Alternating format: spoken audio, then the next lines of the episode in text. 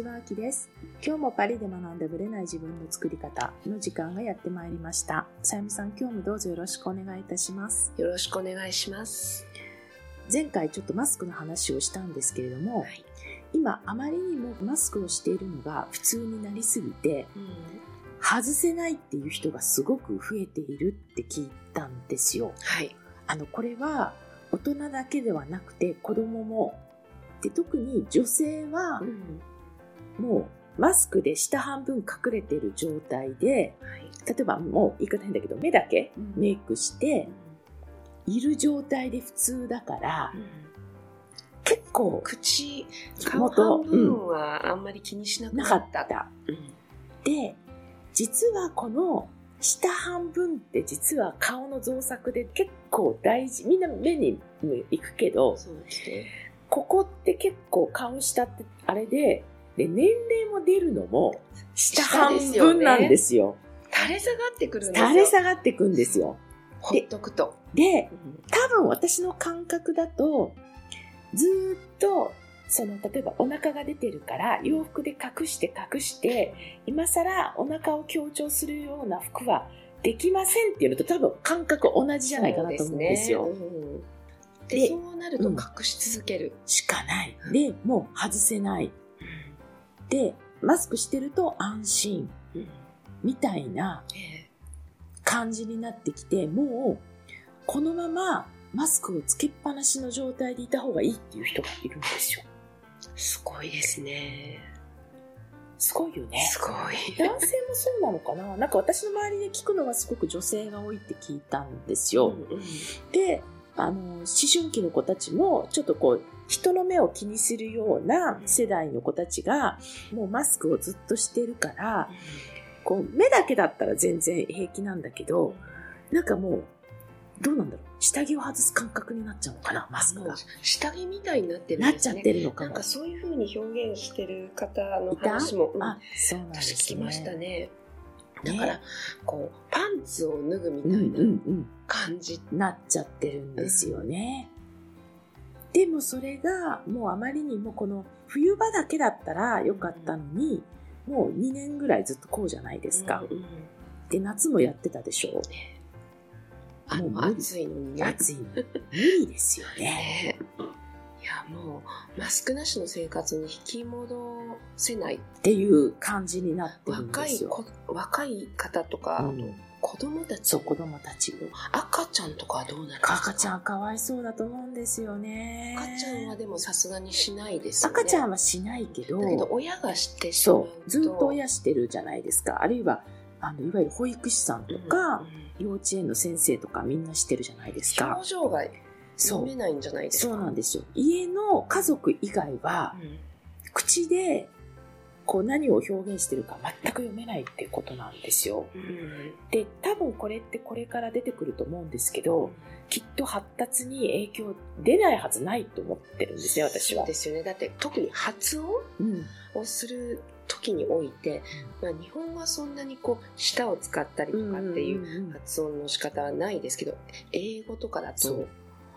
ねうん、もし英語のレッスンとかマスクしてやったら、耳だけになっちゃうからね。結構難しいんじゃないですか？難い。しいと思うんですよ。そうなんですよ。だからね、なんか、思春期のね、恥ずかしいとかっていうのと、うんその子供のね、ちっちゃい子供の発達ってまた全然違うかなと思っていて、なんか、その辺あんまり重視してる人そんなにいなくって、でも、どう考えても、例えば2019年あたりに生まれた子たちって、もう周りの大人がマスクしてる状態に慣れてるじゃないですか。うんってことは、もう目で表情を読むしかできない風に育っ育っちゃってるっていうことですよね。で、あれはちょっとかわいそうかなと思っていて、うん。ただのこう映る映んないとかっていうのとわけがちょっと違うのかなと思うんですよね。将来大きくなった時のことにまで影響する、ちょっと重大な、うん。感じですよね。でね、なんかこう、マスク依存の子供、まあ、あの、ちっちゃい子たちもしてて、え。で、精神科医がやっぱり警鐘を鳴らしていて、で、オンライン授業でもみんなつけてんだって。えー、だって必要ないじゃないですか。そう。だから、もう恥ずかしくって、うん、できないんですよ。すごいですね。だから、対パブリックじゃないですか。の時もしてるし、で、お母さんが外に出たらもうしなくてもいいのよって言われても、うんもう不安すぎてできない。なんかね、わかる気がする。なぜかというと、夏に日本に帰った時に、うちの子供たちが外を歩くのにうんマスクするんですよ。外歩く時する必要ないよって言ったんですけど、うん一番下の子とかしちゃうんですよ。うんなんだ。だってみんなしてるから、しないといけないんじゃないのとかって言って、で、しちゃうんですよ。でも、こんな暑い中でね、すると、ああんたそれじゃなくてもうん、喘息持ちなんだから、うん呼吸困難になるから、公害とかあるわけじゃないから、別にしなくてもいいよって言って外させて、息しやすくさせてましたけどね。なるほどね。周りを見て子供も行動すると思うんですよ。うん、周囲を見て。そうね。で、それで周りがこうだったら自分もそうしないといけないんじゃないかって、やっぱり、ね、純粋な無知な子供たちはきっとなっちゃうんですよね。思ってしまいますよね。ううんん。なんか、やっぱりその、まあ、特に日本は環境的な、なんか同調的なね、はい。圧力もあるし、で、やっぱり、その、この精神科のお医者様は、このコロナの前の状態でもマスク依存の子たちっていうのは存在してて、で、その、それっていうのは、こう、人前に立つのを、要は表情を隠すために、安心感を得るものとしてマスクを使って表情を隠すためにやってたんですって。で、これをやると安心だからどんどん逆に孤立してったり、人とコミュニケーション取らなくなってっちゃうんですって。っていうところで、コロナの前はそういうマスク依存の子供たちを見てたんだけど、多分今回のコロナをきっかけに、ますます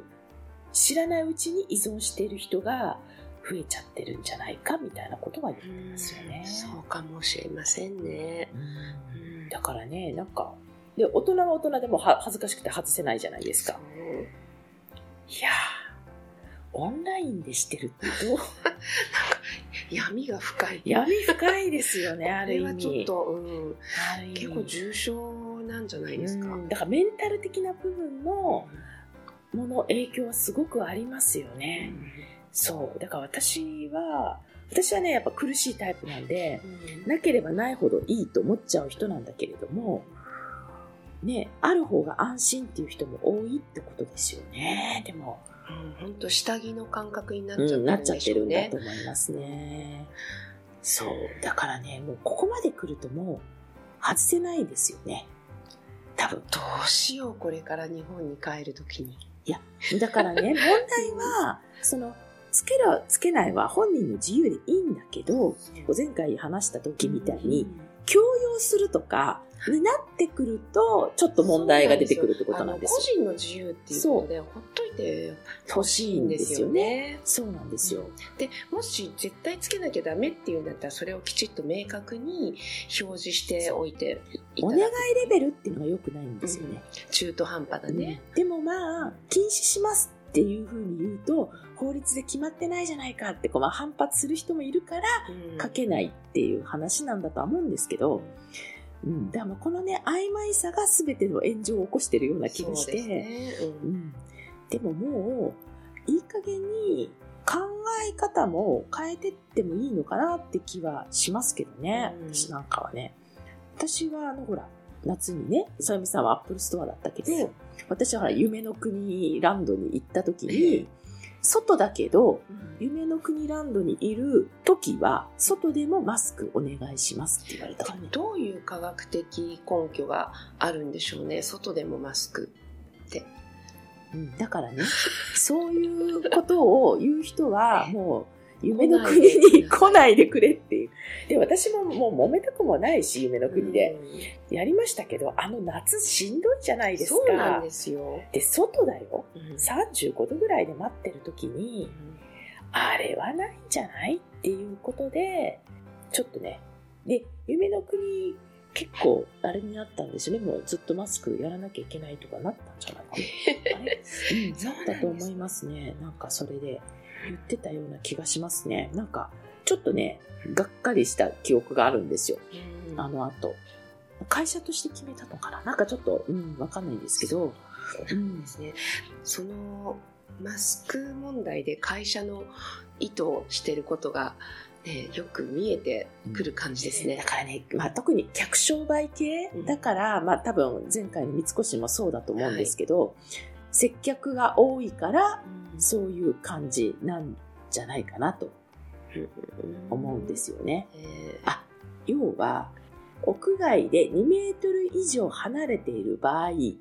ほとんど会話しない場合は、マスクを外していただいて結構です。ーじゃあ誰かが2メートル以内でいる場合はしない、原則、原則マスク着用。うんうんで、未就学時の着用は任意だからね。任意なんですよ。外してて OK じゃなくても任意だから、うん基本してもらってもいいし、しなくてもいいっていう感じなのかな。っていうことで、まあだからもうこれをもう体調管理でね、なんか風邪などの症状がある人のご入園はご遠慮いただきますと。だもうこのルールに乗っ取らない人は来るなという、まあ多分前提だよね。うんで、この辺はほら、お金払ったりするからあれだけど、三越ってほら、ふらーっと行く場所じゃないですか。そうそうねだからね、やっぱちょっとそこで揉めちゃったのかなって気はするんですけど、多分、冬場はね、このまま行くと思うんですけど、うん春先からどうなるかですよね。本当ですよね。だって、中国で暴動起きてたじゃないですか。はでもう3年だぞって、すごい中国の若者たちが叫んでて、もう3年もこんなね、ゼロコロナ政策してて、もう耐えられないと。爆発してますから、うんそこがまた中国と日本の違いなのかなって、うんここで爆発しない日本。うんあ、あの人たちはゼロコロナで出れなかったからね、余計爆発してるんですけどね。まあでも、日本ってやっぱすごい従順な民族だろうなっていうのはすごいわかるので、うん、なんか爆発してる人がなんかポッと花火上げてるぐらいの感じでしか、うん、見えないぐらいの強さなんだと思うんですよ。同調の強さはい。かなっていう気はしますね。はい。もうなんかちょっとしばらくね、マスクの話がまた続きそうですよね。いやー。本当うんはい。はい。それでは本編スタートです。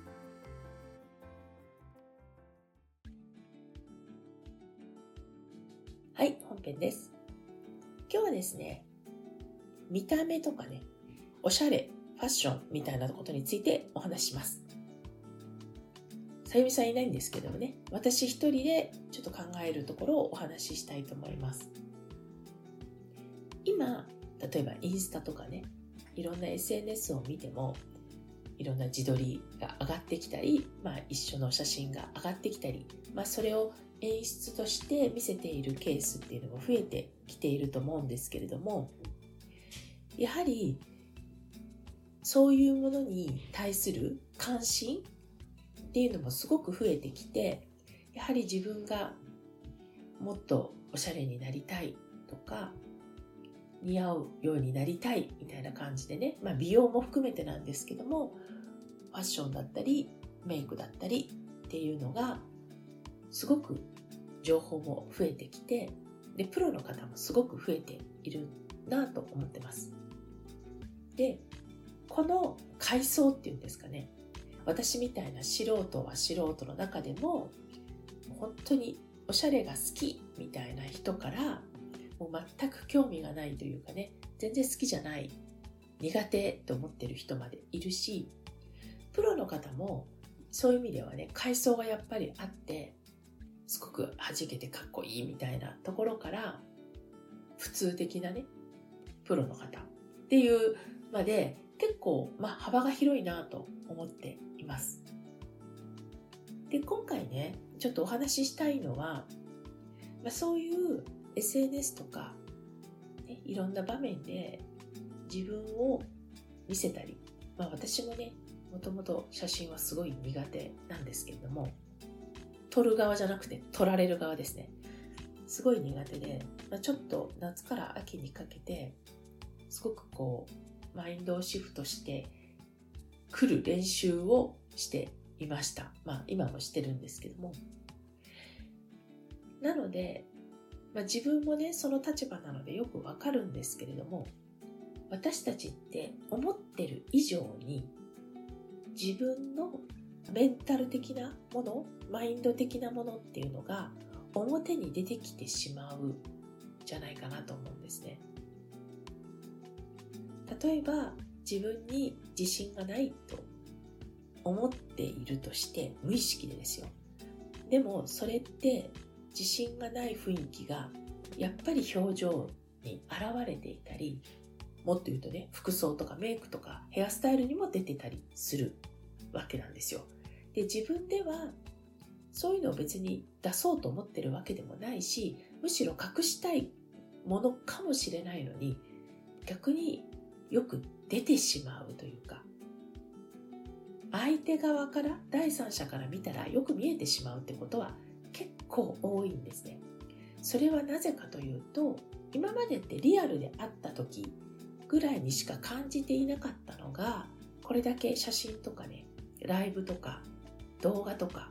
オンラインでバンバン目につくようになってきてるじゃないですか。でいちいち演出をすることがもうできないと思うんですよ。演出というのは隠そうと思うっていうかねうまくごまかせるみたいな一時期あったんですよ。ブログとかも1ヶ月に1回ぐらいの記事書くぐらいだったらねまあまあなんかごまかせたりするんですけど例えば毎日ぐらいのペースで書いていくと文章とか自分の本音とかずっと演出し続けるって難しいんですね。なので短期間だったらいいけれども長期間で何年も続けていくとなったらもうその人の本音とかあり方みたいなのは丸見えなっちゃうんですね。で、いちかさんとかもよくおっしゃってるのは毛穴からその人が現れるっていうふうに言ったりするんですけどもう毛穴から出ちゃう感じなんですよ。顔とかだけじゃなくてもう全身で発してる感じなんですよね。でこういうのがどんどん明らかになっていくというかあからさまになってきてるんじゃないかなと思います。なので、まあ、私もね例えばパリに来るねお金持ちの方の付き添いで、まあ、超ハイブランドに一緒にね、お付きでね、足を運ぶことがあります。まあ、シャネルとかね、ビトンとか、ああいうランキングのものなんですけども。で、結構やっぱり、試着とかね、見せていただいたり、まあ、やり取りするために通訳とか入ったりするんですけれども、まあ、もちろん相手は店員さんだし、まあ、こちらの買い手もね、別に予算とか全然気にしない人たちの会話なんですよ。だけども、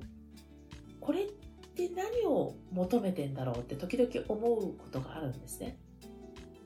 まあ、そのブランドのアイテムだから欲しいんであって自分のまあその毛穴から出てくる感じとその表現スタイルと一致してんのかなって思う時は多々あります。うん、なのでよくあるじゃないですか本当に普通の T シャツとデニムでもすごくその人自身が現れてるような本当の意味でね似合ってるような人とどんなにハイブランド着てもなんか着せられてる感があったりとかその雰囲気に全然合ってない感じになってしまう人っていると思うんですね。でそれくらい私たちってもうこれだけ晒してるからごまかせない時代に入ってきてると思うんですねだからみんな例えばライブとかをやっていても話す方に目がいってるかもしれないけどその人の人間性もそこに現れてしまっているっていうのも私たちはね、まあ、私も含めてですけど自覚した方がいいかなと思うんですね。で私はまあ数年前にもうすでに話してはいると思うんですけど自分なりにファッションについて学びたいと思ってファッションの学びをしてきましたでそれは例えばパーソナルカラーとかね骨格診断とかそういう勉強は全然していません本当の意味で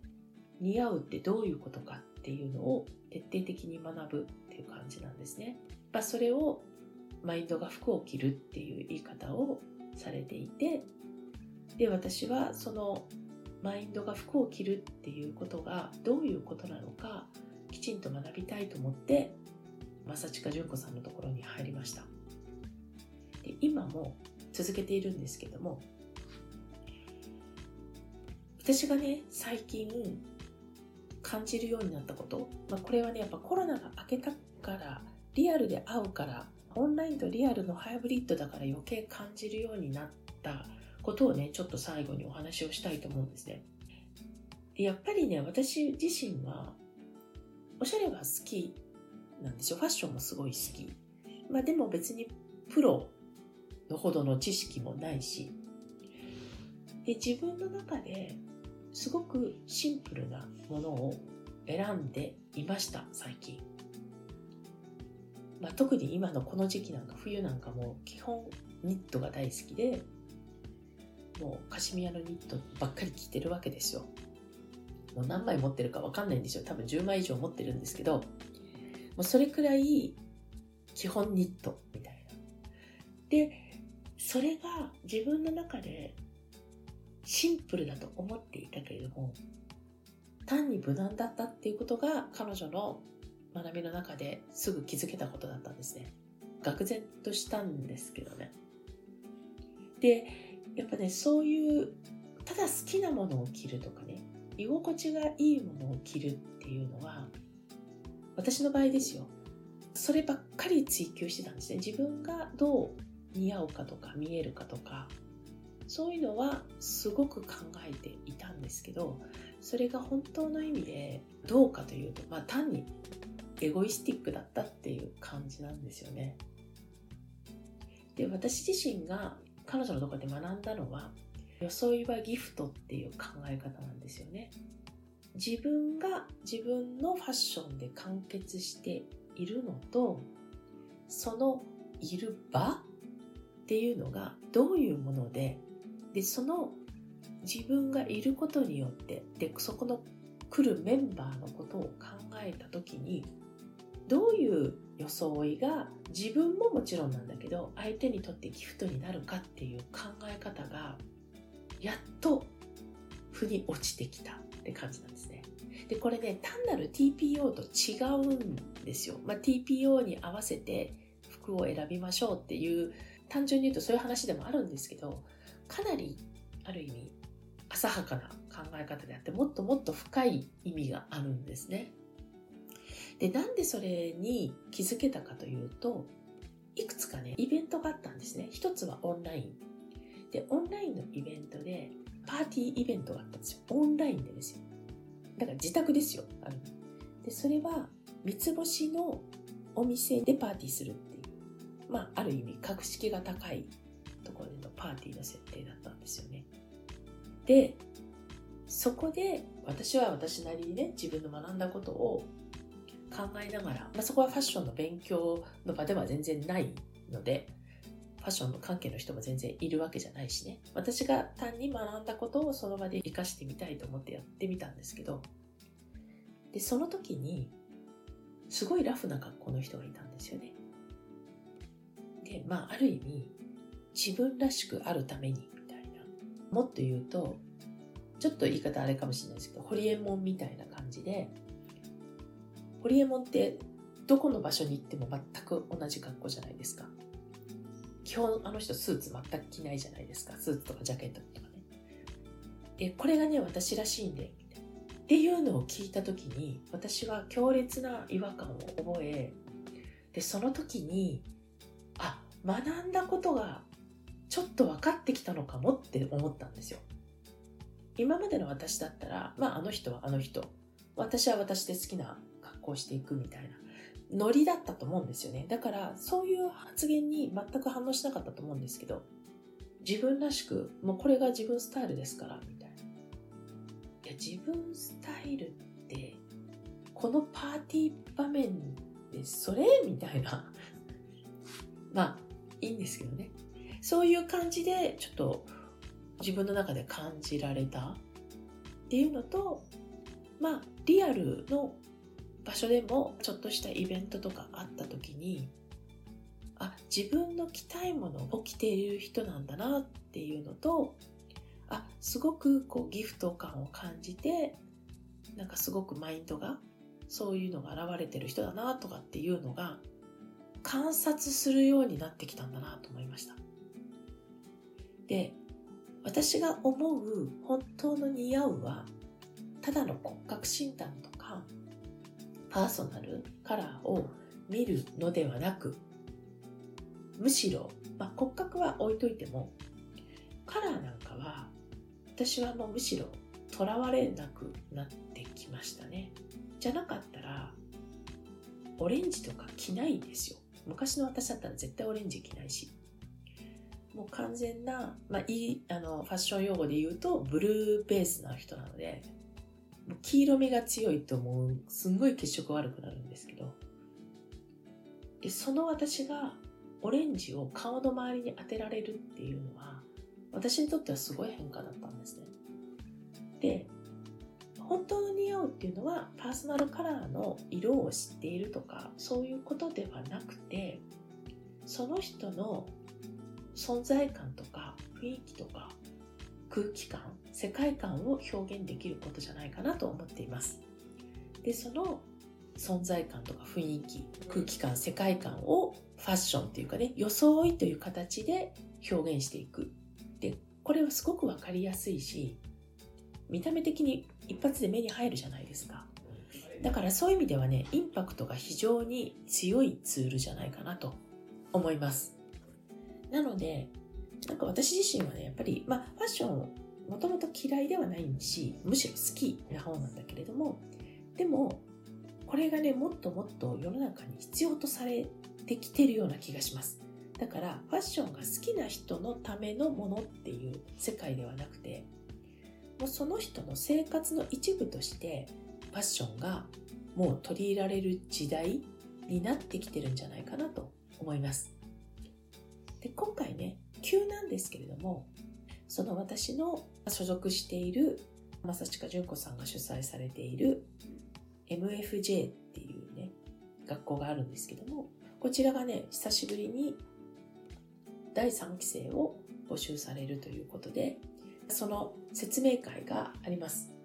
まあ、説明会といっても、まあ、前半多分ファッションについての講義があるのでもし彼女のね考え方に触れたい人はぜひ聞いてほしいなと思います。私自身はまあ本当にそれで一発で決めてもともと予定もなかったのにオンラインでやるっていうねコロナの時期だったんですけども参加してまあ、そのまま入ってしまったという口なんですけどもなんかファッションをただの表層上の知識ではなくてもっと深いところから考えたい、まあ、自分と向き合えるファッションを通して自分と向き合える、まあ、セルフコーチング実際コーチングが入ってるような感じですよね授業も含めてそういう機会にもし参加したい人はぜひ参加していただきたいなと思いますこれがね、本当に急なんですけど、すぐ埋まったんですけど、増席されたということで、100席になったのかな。でも多分あっという間に無料なのでね、埋まってしまうと思うんですよ。なので、この配信した後すぐ、もう興味がある方はチェックしてくださった方がいいんじゃないかなと思います。日にちは12月23日ですね。こちらの夜9時からだと思います。1時間から1時間半っていうふうに書いてありましたけれども、まあ多分最初の方で、えー、ファッションの講義っていうものをしてくださって、で、その後、ちょっとした説明会があるんじゃないかなと思います。この学びをね、まあ私なんかは個人的にはこの説明会でいるだけでもすごい勉強になるかなと思います。12月23日ということでね、まあ、忙しい時期ではあるんですけれども、あっという間に埋まってしまうので、興味のある方はぜひ早めに申し込んでいただいた方がいいかなと思います。今日私が話した話のもっと10倍以上深い話をされるので、この生き方のね、センスを磨きたい人、なんかファッションはあくまでも一つの切り口なんだけど、結果的に生き方のセンスを磨く場所なんじゃないかなと個人的には思ってますので、よかったら概要欄にリンクを貼っておきますので、興味のある方は参加してください。で、もしよかったら、まあ私のこのポッドキャストを聞いたとかいうのを書いておいていただければ、まあ、どっから来たのかすぐ相手もわかるんじゃないかなと思います。ということで、年末から来年に向けて皆さんの、まあ、私も含めてね、本当の似合うって何って自分を表現し、そのいる場をどういう雰囲気にしていくかっていうそういうこうちょっと主体的なね私的にはまあ戦略的なある意味ね考え方っていうのをファッションを通じて学ぶいい機会じゃないかと思いますありがとうございました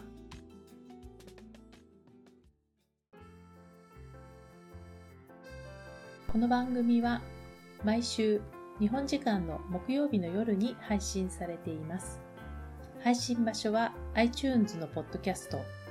Google ポッドキャスト、Amazon Music、Spotify などから聞くことができます。YouTube も時間差はありますがアップされています。iTunes のポッドキャストは登録ボタンを押していただくと自動的に新しい回が配信されます。また、週2回 Facebook とインスタでライブを行っています。ポッドキャストとはまた違う視点でマインドについて、願望を叶えることについてお伝えしていますので、ぜひよかったらこちらも参加してください。アーカイブは期間限定で見れますので、詳しくはパリプロジェクトのホームページをご覧ください。パリプロジェクトで検索していただければすぐに見つかります。また次回お会いしましょう。